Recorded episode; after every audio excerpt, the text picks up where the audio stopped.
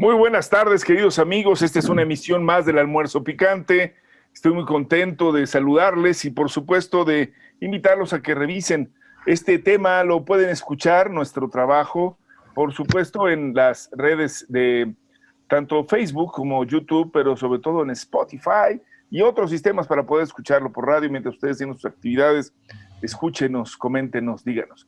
Y por supuesto, el tema que nos trae hoy, primero de febrero, ya estamos arrancando, día de asueto para muchos en medio de esta pandemia. Ya ni se sabe cuándo es viernes, tampoco cuándo es asueto, pero ya estamos aquí.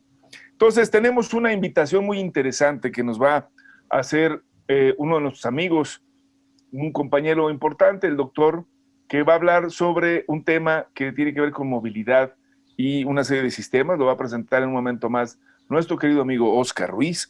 Hablaremos sobre esta, digamos, disposición a debatir sobre el plan que se ha establecido para el combate a la pandemia con distinguidas personalidades del mundo académico. Hablaremos también, por supuesto, de la infodemia, que ah, como dan guerra, ya habían dicho que el piojo había cambiado de sexo y no, era una embolia, una embolia eh, diarreal. Pero, estoy, a media hora, en media hora. media hora, media hora ya lo tenemos. Y por supuesto hablaremos pues de cómo, sin duda, esto nos ha colocado una situación muy interesante en la relación con los laboratorios, quiénes van a ser o quiénes no pueden ser vacunados. Ya no quieren que sean los viejitos. Bueno, no los viejitos que viven lejos, sino los que viven cerca, sobre todo alrededor de las familias de los gobernadores. Bueno, pues más y de eso vamos a hablar en este El Almuerzo Picante. Y por supuesto están nuestros amigos Oscar Ruiz Vargas, doctor Vivienda, bienvenido. Y ¿cómo están amigos? Compañero Carlos Gómez Bermejo y el muy bien y siempre bien ponderado compañero hermano michoacano Sigifredo Rodríguez Coria, conocido como el de allá de Poruruapan, que no es de por allá, es de Puruándiro, tampoco es de por Santa Fe, bueno, de donde sea, es nuestro amigo el buen Sigi. Y comenzamos, esto es el almuerzo picante.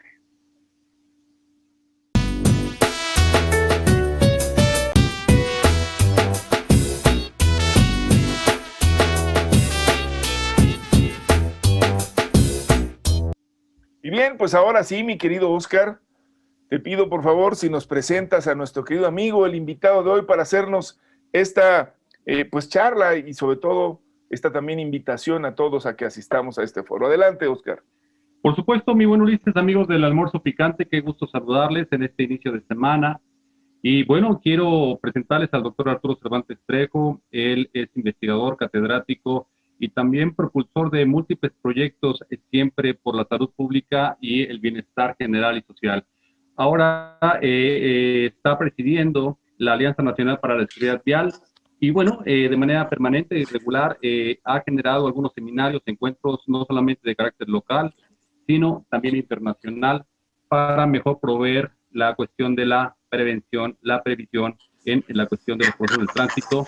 Y bueno, queremos que nos eh, expliques un poquito, mi buen Arturo, en qué consiste este seminario de movilidad sustentable y seguridad vial para todos los mexicanos. Te doy la bienvenida. Muchas gracias, me da mucho gusto saludarte, Oscar, y eh, saludos a todo tu auditorio con mucho cariño desde Anasebi. Eh, me da gusto saludarlos. Y fíjate que Pregunto, te, mandé por WhatsApp una pequeña presentación. Me voy a permitir eh, comentarte sobre la misma. No sé si la puedas proyectar cuando yo hable, tal vez ayude para irlo ah. ilustrando.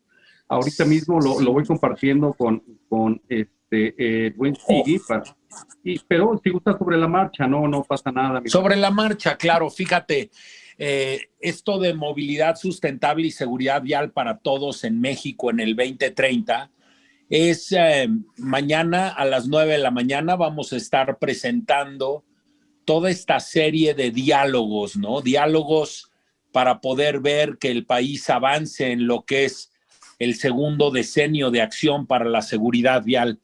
Como tú sabes, hubo una primera década en donde el país se había comprometido a reducir a la mitad el número de muertos, heridos y discapacitados a causa de siniestros viales.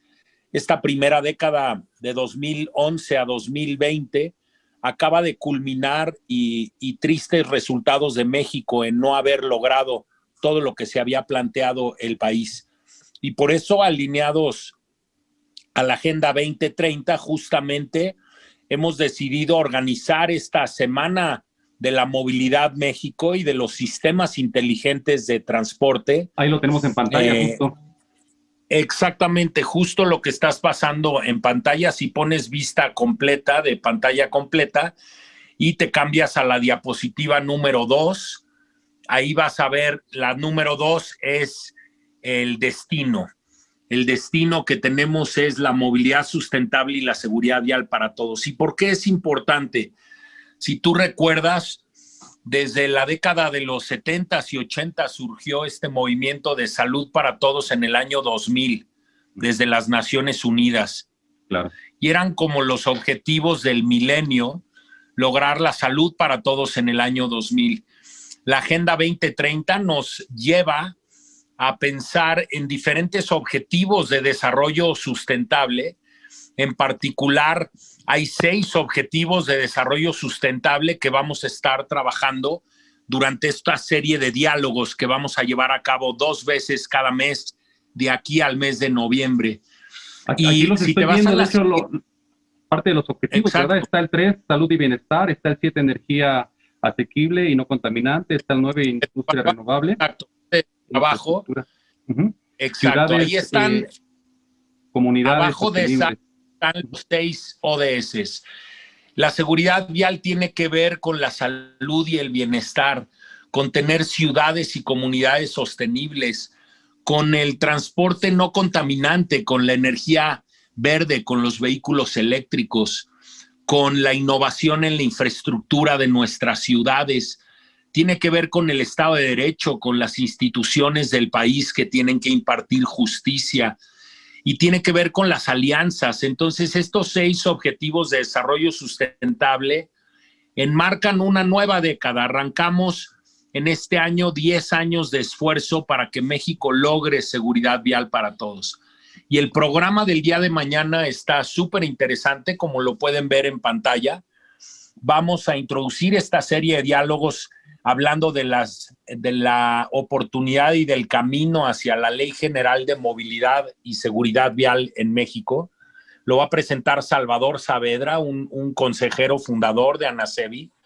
Y después Roy Rojas Vargas, a quien muchos conocen, del Consejo de Seguridad Vial de Costa Rica, va a hablar justamente del papel del sector privado en alianza con el sector público en la movilidad sustentable en las ciudades de América una persona con gran experiencia en toda la región iberoamericana y en México en particular, donde trabajamos juntos ocho años en el tema de seguridad vial.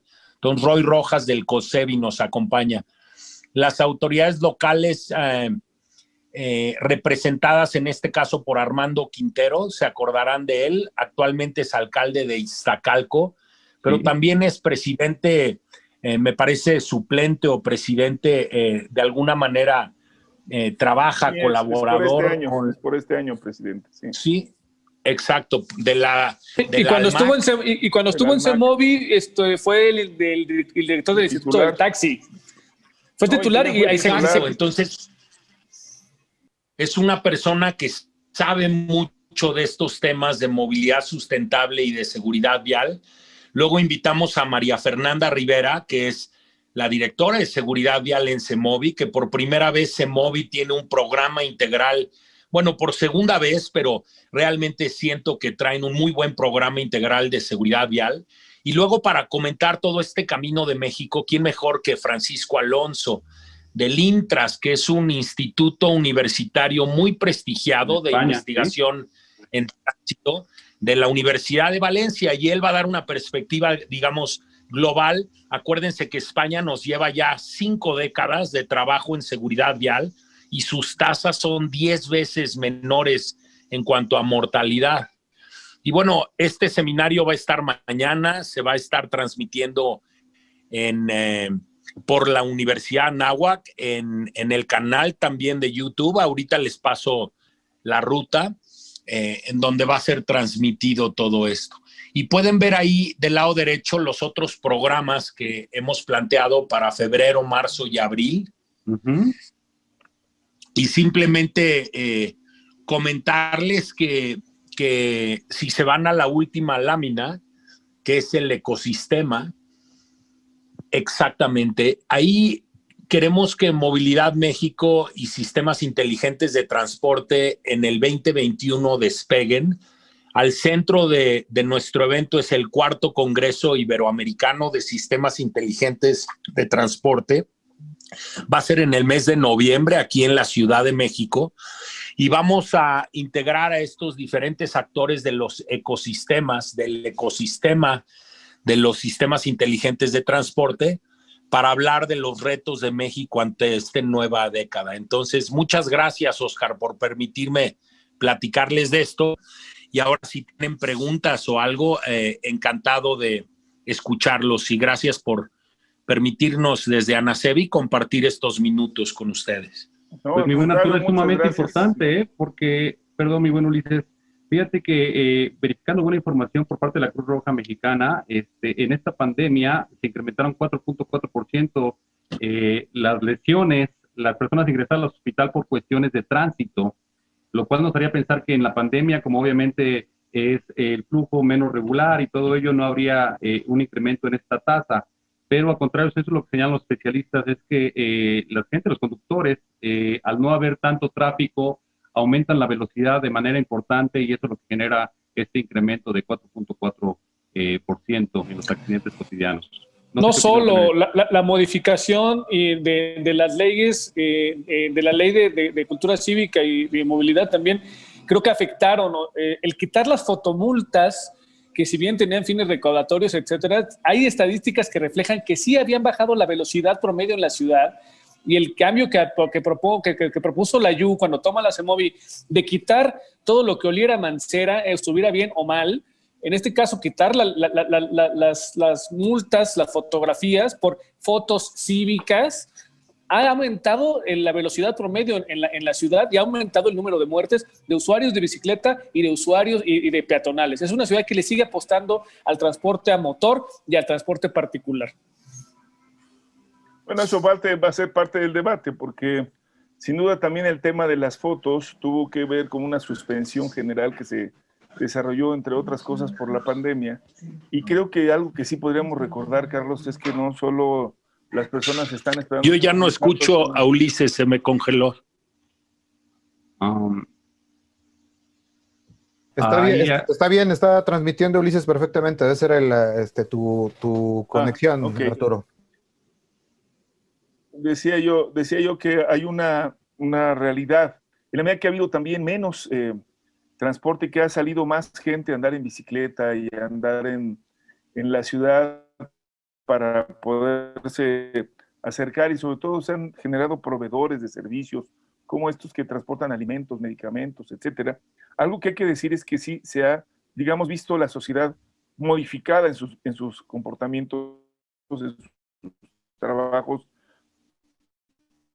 cotidianos de movilidad que van a ver cómo comportarse frente a los ciclistas, estos frente a los demás, y en una ciudad donde hay menos, menos vehículos, ha provocado, en mi opinión, que mucha gente le presione más al acelerador que cuando tenía menos bronca. Así que creo que son factores combinados, Carlos. Desde luego, considero que siempre el saber que existe, digamos, una vigilancia que te pueden multar, inhibe, pero no necesariamente es el único factor y creo que hoy están tomándose las cosas en cuenta. He tenido la oportunidad de trabajar ahora mismo con Fernanda, sí la conoce muy bien, han andado juntos en bicicleta y conocen de este tema para poder hacer una, una propuesta interesante. Los ciclistas han estado muy insistentes en una serie de reformas a la ley. Así que yo espero que lo que está haciendo Ana Sebi, te felicito Arturo por este esfuerzo, tenga sin duda traducción, no solamente en el campo de la, de la legalidad, sino de la formación cívica, ciudadana, de una cultura distinta del transporte. Muchas gracias, Arturo. Muchas gracias, Muchas gracias a ti. Hoy, a ver.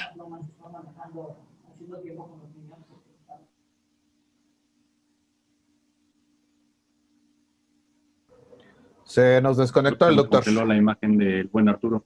No, pues a todos los almorzantes los esperamos el día de mañana a partir de 9.30 de la mañana en este seminario. Les vamos a compartir la liga, mi buen si lo que es eh, pertinente, en un momento más, ya que nos pudiera llegar. Bien, pues si, si les parece, mantendremos este anuncio en nuestro portal, en nuestra página, lo vamos a colgar, ¿no, Sigi? Y les vamos a dar la información para que esto pueda funcionar. Y recuerden, pues estaremos ahí presentes. Este Oscar este, nos hará un reportaje amplio sobre este trabajo. Sí, sería bueno nada más. Eh, sería bueno nada más que lo mencionaran, porque nuestros amigos de Spotify no lo van a poder eh, leer, lo van a oír nada más. Ah, pues hacemos una pequeña grabación para que lo estén teniendo pendiente. Bueno, pues volvemos a nuestros temas, si están de acuerdo, Oscar. Claro, claro. Por Mándale un mensaje, dile que le vamos a dar promoción a nuestro querido Arturo, le mandamos un gran abrazo desde aquí, hubo un problema de conexión, pero vamos, vamos a pasar a los temas de nuestra agenda. Para nuestros amigos de Spotify, nada más que es movilidad sustentable y seguridad vial para todo México en la Agenda 2030, y bueno, pueden también concatenarlo en la página de la Universidad de Anáhuac o Anacevi, Anacevi, así como se escucha, ingresan a la plataforma y de ahí se van a direccionar. Pero con S, Anacevi con S. y, con B, y, con, y con B, la con, con, v, con V. Con V. Muy bien, pues ahí está. Ustedes, por favor, si tienen interés, si son de los temas que a ustedes les han eh, parecido importantes, tiene que ver con todo este tema del transporte, del transporte alternativo, de nuestras normas, pero sobre todo una convivencia y de la salud pública en la buena conducción de todos los que estamos utilizando diversos tipos de transporte. Bueno, pues compañeras, compañeros, todos los que nos escuchan, queremos hacerles algunos comentarios importantes sobre temas que nos parecen sustantivos. Uno que yo le quisiera pedir al buen Sigi lo explicara, porque yo, yo, yo recibí una carta parecida de un amigo consejero universitario, Salvador Alvarado. ¿Carta de amor? Más o menos, sí, una carta de amor dirigida a López Gatel, que ahora por lo que veo se está concretando y que pues yo también fue motivo por lo menos de mi, de mi debate.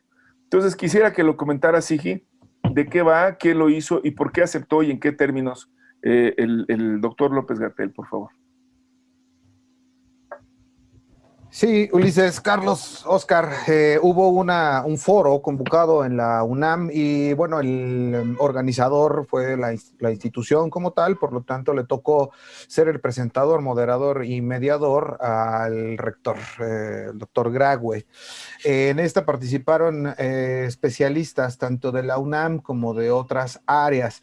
Yo creo que en, en estricto sentido, pues em, sí tiene eh, cosas bastante rescatables. También me parece, de alguna forma, que recoge partes de la agenda que no son, ¿cómo decirlo?, muy... Em, viables o por lo menos fáciles de, cumplir o no consideran el entorno y el contexto. Por ejemplo, la escasez de vacunas en el número y que es mundial, ya lo hemos analizado en este programa con respecto a la bronca que trae legal, inclusive, o que se puede amenaza en convertirse legal de AstraZeneca con la Unión Europea y otros, y otros países, ¿no? Incluyendo a, Inglaterra y que unos dicen que tendría que ir primero a Inglaterra porque hay un contrato firmado y después los de la Unión Europea dicen que no, que ellos fueron los primeros que firmaron este convenio. El caso es que AstraZeneca ha salido a decir, a ver, cálmense, solidaridad, mesura, pero la verdad es que en la agenda política pesa muchísimo la agenda de salud y entonces político han hecho sin duda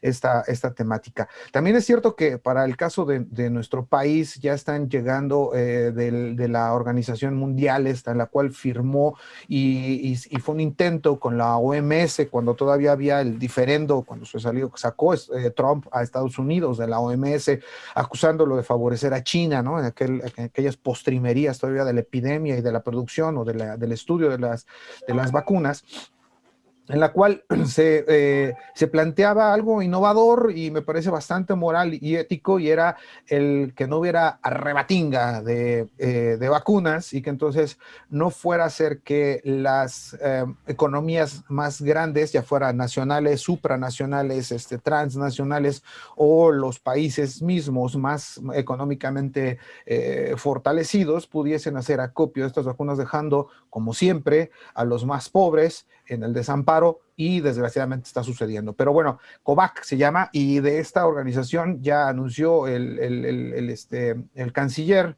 eh, Ebrard que llegan en esta semana, una, en estas probables dos próximas semanas, tres semanas, llegan también suministros eh, de, de, esta organización. Entonces, pues bueno, este, está México en una posición fortalecida. Sin embargo, ha habido mucha, mucha, mucha eh, ataque y supongo eh, es, pues es eh, es viable y es perfectamente entendible que en, vísperas de unas elecciones tan importantes, donde se juega tanto el futuro, una, yo diría una eh, oposición desvencijada que trata de reorganizarse, reestructurarse aún al margen de, las ideologías, ¿no? PRD, PAN, PRI, eh, Unidos, MC en algunos, eh, PAN se guarda Chihuahua para sí mismo, etcétera, etcétera. Las propuestas de la UNAM fue básicamente para no hacérselas larga y ustedes comentan cada una de ellas, a ver qué les va apareciendo.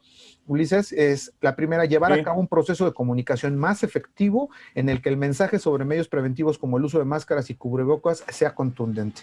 En Nuevo León, el Congreso local acaba de votar que sea obligatorio el cubrebocas. Ahí la cuestión sería, ¿es, es, da, es dado por derechos humanos, eh, por política? Este, ¿Habrá eh, reacciones porque obliguen a la gente? Ya hubo este, en Jalisco, recordarán, por el caso de cubrebocas, un muerto por abuso policial. Entonces, pues ahí está, ¿no? Pros y contras. Por supuesto que sí está demostrado que, que funciona, que tiene eh, la parte, por lo menos, lo ha dicho Gatel inclusive, que sirve para que no contagiar a otros, ¿no? No para... No sobre todo, exacto, sobre todo para las personas que tengan un probable contagio, eviten andarse salpicando a los demás. Exacto. Pero está también probado que en el mejor de los casos tampoco, tampoco es la más de las eficientes. Ayuda. Así que la obligatoriedad también tiene, como tú lo has dicho, sus asegúnes. Pero el tema creo que lo has, has dejado un poco de lado, este, Sigi, pero es, ellos pidieron que pudieran abrir la, el gobierno federal la opinión de expertos para que pudieran auxiliar, apoyar en el diseño de la plataforma, del programa nacional de combate a la pandemia. Sí, Por claro. Eso, en ese sentido, bueno, la, fue la propuesta. Ese es el, ese, pensé que había quedado más o menos claro que ese era el contexto de una propuesta de expertos, lo cual no es despreciable de ninguna forma. Solamente quería hacer el análisis de cada uno de los puntos y de las viabilidades de, de, de, de esta agenda. Pero, Pero sí, que no existía un consejo en donde están existen, todos estos actores. Existen. Entonces. No, no, no, no, no, no, no, no, es diferente. No, al contrario, son otros es que, actores. Sí, exacto. Es que, es que son muchos. Que, que yo le insisto a, a Sigi, pero vuelve a la parte, perdón, a la parte perdón. particular. Primero la parte general, mi querido Sigi, por método, bueno. yo te lo pediría, yo sé que eres demasiado Anarquista. Anarquista. No, no, no, meticuloso. ¿Insensible? no, no, este, este intenso. Bueno, preciso, medio. preciso, este, Ay, sé que. detallista. Compañeros, el tema es que. Minucioso. Hay una, hay Exacto, todo eso. Carlos. Primera, una intención política de las cosas no se están haciendo bien, déjenos ayudarles. Y yo digo, al principio pareciera incómodo que te estén diciendo no estás haciendo las cosas bien, no a todo el mundo le gusta. Lo que fuera interesante es, ok, vénganse, vamos a platicarlo. No tengo ningún problema, les dijo Gate, vamos a discutirlo. ¿Es correcto? Es correcto y dijo, lo vamos okay. a analizar, ¿no? Sí, es cierto. Entonces, dijo, venga, bienvenido. Yo creo que estamos. Modificó su postura. Porque también una había... situación. Sí. Pero espérate, espérate, Carlos, porque también tú lo decías. A ver, existen los consejos, existen las opiniones de los gobernadores. O sea, decir que no se ha habido espacio para la discusión, de verdad, a mí me parece que es una necedad.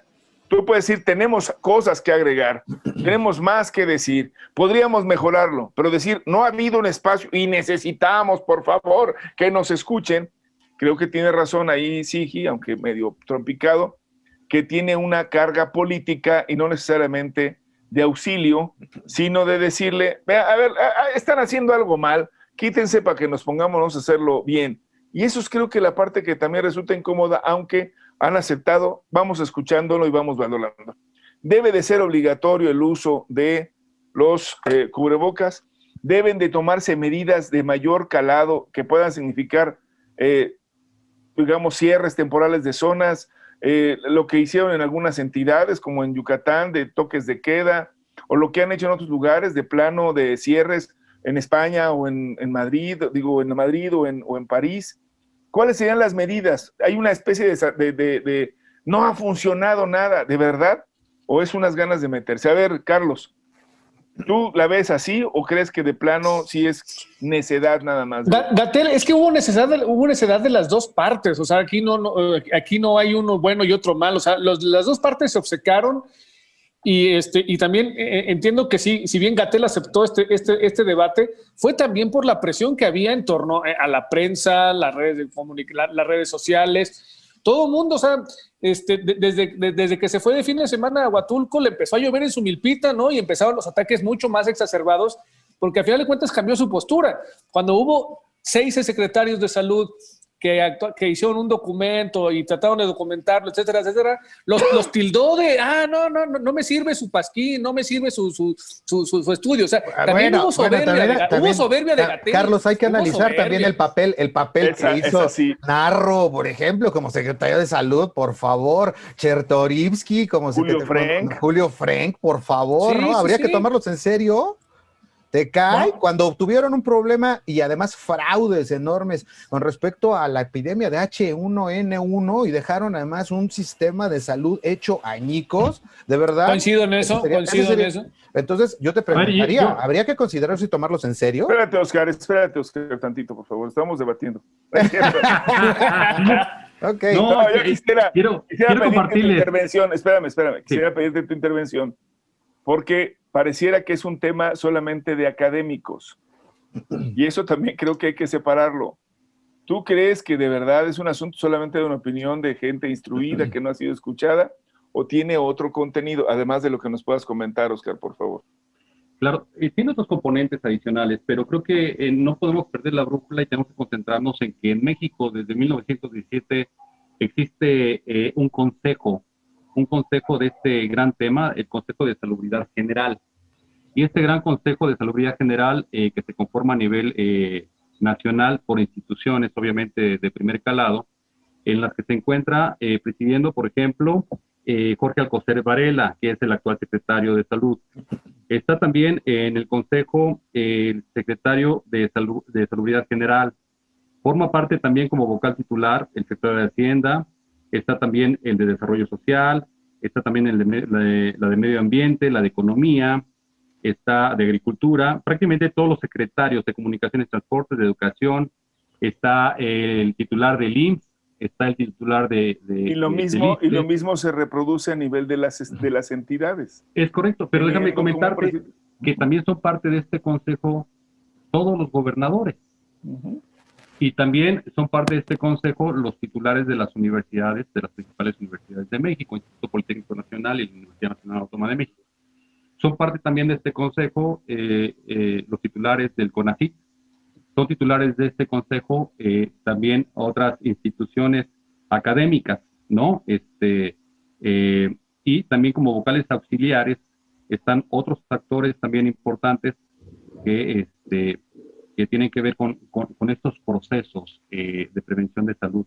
Hay invitados, además, este, independientemente de, de, cada uno de los estados, que tienen alguna formación y algunas aportaciones importantes en el ámbito de la medicina y de la prevención.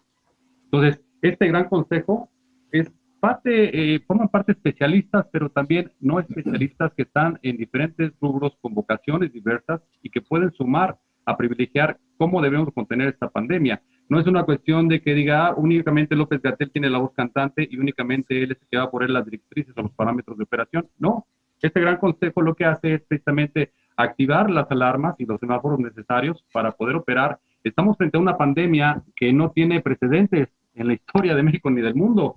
Nadie tiene la varita mágica para saber cómo vamos a actuar o intervenir. No, pero además, pero además una cosa ahí, permíteme, Oscar, ahí. Sí. No es la decisión de López Gatel. López Gatel es el vocero.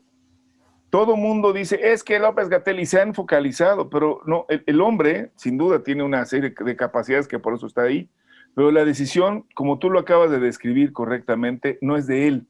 Él es el portavoz, sin duda es el que ha fijado las líneas, pero el secretario de salud y todos los demás han estado ahí. Tan es así, digo nada más para recordarlo, que en la última trama estuvieron, insiste e insiste e insiste los gobernadores en que querían comprar vacunas y no les estaban dando oportunidad ni tampoco a los privados. Cuando les dijeron, está bien, cómprenlas, no pasa nada, nomás déjenos comprar a nosotros. Y entonces, fue una decisión que no estuvo necesariamente en las manos de él. Pero Nada además más se, dieron- que se agarraron se los dedos, también. se agarraron los dedos en la puerta, además, Ulises, porque entonces cuando les dijeron, ándeles, vayan y compren, regresaron, ¿qué, qué pasó con sus vacunas? Este, no se puede, solamente a los estados nacionales, ¿no? Porque están declaradas, pues, para emergencia eh, sanitaria, nada más, ¿no? También se agarraron la- la- los dedos en la puerta. Perdón, digo, nada más era, no es, no es solo López Gatel, ¿no? Claro, absolutamente. Y además tenemos que atender a parámetros de carácter internacional y al suministro de esta vacuna que propiamente México no tiene las capacidades ni las cualidades para producirla en este momento. Entonces también estamos en- enfrentándonos a un foco de mercado internacional y de mercadeo al mejor postor. Esto también hay que decirlo. Esto genera diferentes limitantes. Por eso es importante irnos despacio y con pie seguro, pero gran parte también de la responsabilidad es por parte de toda la ciudadanía, de toda la población, de toda la sociedad, en tomar cautela, prevenciones, previsiones, y en lo que está en nuestras manos poderlo generar. Es una irresponsabilidad, sigue siendo una responsabilidad y lo va a hacer durante muchos meses más. Habrá que hacernos a la idea de que esto va para largo y generar conciencia en ese sentido, porque la sociedad va a tener también una gran carga de responsabilidad en este contexto. No nada más dejémoslo todas las Fíjate que instituciones. así es. No, y en ese sentido también una de las partes del debate, y por eso quisiera aquí pedir el, el comentario a- al buen Carlos, porque nos hemos enterado que ha habido una protesta ahora de las nuevas cosas que se han planteado, es que no se vacune a los eh, adultos mayores de las zonas más alejadas como estrategia. La están cuestionando, señalando que esa no debería de ser la estrategia más afortunada, la más apropiada, toda vez que la mayor parte de la gente que está contagiado, que está sufriendo, vive en las ciudades. ¿Qué opinión te merece eso, Carlos? ¿Y qué, qué opinas respecto a esa postura que dice, ese es el cambio de estrategia? ¿Es un tema solamente de esa naturaleza de a dónde prioriza sola, solamente?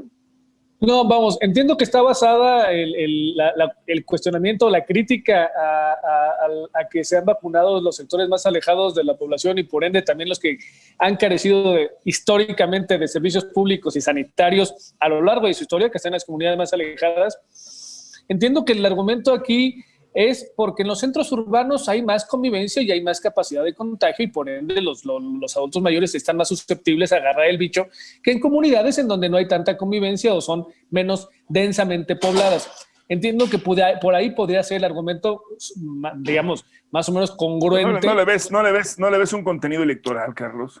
Por supuesto que sí, por supuesto Pues que sí. dilo, vamos. dilo, atrévete, atrévete. Pero también estoy tratando de entender los argumentos más o menos coherentes que una oposición sin, sin, sin, sin, sin, sin, sin amasijos, ¿no? Pudiera eh, Lo que, la, esgrimir. lo que la oposición, lo que la oposición quiso decir, dice el. Yo creo Sí, que- básicamente. Yo ¿Sí? creo que es una, es una base bien, bien delgada y bien sencilla de una oposición, pues bien delgada y bien sencilla en estos momentos. Y es, Rudimentaria, es sencillo, ¿sí? Y es sencillo. ¿Dónde está la crítica fundamental al gobierno de la 4T? Pues en las clases medias, ¿no? Que están, bien, están siendo sensibles a la información, están más expuestas a la No me dejan ir al Walmart a comprar mi vacuna, eres un dictador. Sí, es eso, ¿no? Y la- el tema de las libertades, ¿no? Muy progres, muy progres. Con mi dinero me la compraba y hacía mis siestas, Por donde mis zapatos son más caros que tu claro. patrulla. Y bueno, pues ahí sus, Ah, Exactamente. sus asesores electorales ahí les dijeron, el PAN está en los centros urbanos de las ciudades, ahí está el posible apoyo de usted, señor Alfaro, de usted, señor Bronco, Bronco perdón, este, usted, usted, señor este, de Tamaulipas. Oye, eh, Ah, ah, además- Sí les dijeron eso, ¿no, Oscar? Perdón, nada más para preguntarte. Que les dijeron, sí, cómo no, sí les vendemos las vacunas, pero el otro año y dijeron, ¡ah! Ya, esto ya pa' Ya para qué. pasaron las elecciones. Ya no Le- me sirve. les dijeron sí, pero no cuándo, ¿no? Como la novia. No, sí Oye, les dijeron, sí les dijeron, ¿eh? que es que por ahí para des- 2022. Sí, todavía le cuelga un buen rato. Creo que también tenemos que eh, tomar en cuenta un indicador importantísimo y lo hemos visto ahora reflejado en eh, la información del INEGI en este último informe del censo 2020, en donde eh, pues tenemos más de 2.400 municipios, pero tenemos muchas localidades, eh, muchos lugares en zonas rurales de menos de 2.500 habitantes. Estas zonas rurales, estas zonas alejadas, son las que más carencias tienen desde energía eléctrica, suministro de agua potable, cuestiones de sanidad, pavimentación, este, acceso a electrodomésticos, etcétera. Entonces, esto es lo que históricamente eh, no ha permitido un suministro adecuado en todos los sentidos, porque habrá zonas que están prácticamente marginadas y cuyo acceso es tremendamente complicado, es inhóspito. Y entonces eh, eh, muchas veces se decide, en primer momento, hacer este, este, este esa es- suministrar Pero la decisión, la decisión que pretenden otros es marginar a los marginados. Claro, Eso es lo que sería realmente supuesto, incongruente, ¿están de acuerdo? O sea, decirles, no, es que aquí están más enfermos, ¿para qué se los das a los que están lejos? Allá que se queden. Es más, si se puede, que no bajen, que haya, bueno, ojalá y no se enfermen, pero si se enferman, pues que no vengan a contaminar. Es una actitud. y, y si por ellos fuera, mi Ulises, diría primero a mí, ¿no? Después yo y luego yo. Y al último yo, y si sobran algunas me las guardan para cuando las necesite. Como un par de diputados de la banca de, de- de Morena, ¿no? Que sabían que creían que eran sujetos indispensables, ¿no? Y pidieron la vacuna y que ya echaron para atrás los. Pero sí, qué oso, qué perro oso. Pero güey. son de los impresentables para las candidaturas. Pero lo cierto Pepillo. es que hubo una encuesta de gobernadores, sí, y cuéntanos así muy, muy rápido que se nos está yendo el tiempo. Muy rápido, porque ¿saben qué? Tenemos que organizarnos para los otros programas, para este miércoles, para este viernes, porque tenemos un montón de chamba atrasada, un montón de así de ropa que lavar y se nos está quedando. También tenemos que acabar de comentar precisamente el caso del, del censo de población. Hay unos indicadores muy interesantes que faltan. Lo de vivienda que damos para esta vez va a tener que ser el miércoles. Y en el caso de Lo del Producto Interno Bruto. Producto Interno, ¿qué pasó? ¿Por No, qué la agresión? Se llama Primero me censura como usted, doctor Lara, este titular de este Pip, programa, pip, pip. así como pip, Zuckerberg a Trump, más o menos, si quiere que diga las cosas como usted que quiere también ese es o otro como quiere tema. Ese es otro tema. Ese es otro tema es que tenemos que tema guardar, ¿no? Eh, Veritas dice que, que, que- que agarró, que espió al espiador, ¿no? Al, al- espió al espía, perdón, No, de, de Zuckerberg, y hablando a Zuckerberg sobre, sobre Andrés Manuel, y sobre Angela Merkel, ¿no? Y sobre la censura. Bueno, eso lo vamos a tener que, que comentar más adelante, vamos a tener que comentar lo del censo y rápidamente, la encuesta pone en conocimiento, es solamente conocimiento, en primer lugar a de, todo, de todos los gobernadores de, de- de México a Claudia Sheinbaum en primer lugar, en segundo lugar y más o menos alejadito está este Alfaro de Jalisco y por ahí aparecen Tamaulipas, Nuevo León, este, en fin, y otros más, ¿no? Veracruz, por ahí aparece también, etcétera. Pues ya para despedirnos y con esto, pues había que decir que se ha logrado de alguna manera en tiempo récord poner en funcionamiento la línea 1, la línea 3, ya está en operación. También el tren ligero para el caso de los que habitamos en la ciudad, es una buena noticia. Y yo les pido, compañeros, que despidamos el programa, que nos vayamos contentos a decir, mañana, por favor, no deje de asistir si le interesa mucho el tema de movilidad. Les vamos a recordar los datos por vía de internet, pero también, si usted lo desea, por favor, conéctese. Acuérdese, ANSEBI, Asociación Nacional de Movilidad y, y alguna... Ana Sebi. Ah, sí, Alianza Nacional para la Seguridad Vial. en YouTube, Listo. Esos son los buenos. Bueno, pues nos vamos. Sigámoslo haciendo por decisión, por voluntad y por protección. Cuídese, cuídese mucho. Nos vemos el miércoles, por favor. Coma tamales. Mañana es el día de los tamales. pero cómalos en privado, ¿no? En su casita. sacó el niño? ¿A quién le salió el niño? Al, al- al Carlos. Cuídense. Bueno, algo Eso que ya para se nos iba, perdónenme, pero bueno, hoy terriblemente falleció otra amiga, Margarita Vázquez, que en paz descanse y que en este viaje nos acompañemos todos siempre. Es difícil, la vida hay que reconocerla, la gente en vida, también en muerte. Un abrazo. Abrazo para fraterno y todos. solidario toda la para familia, familiares nuestro y más amigos de Margarita. de parte de todo el, el staff del almuerzo picante. Muy bien, esto fue el almuerzo. Almuerzo.